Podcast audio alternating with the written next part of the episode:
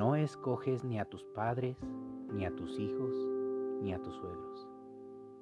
De tu familia solo puedes escoger a una persona y esa persona es tu pareja. Escoge a alguien que te escoja incluso en los peores momentos de tu vida.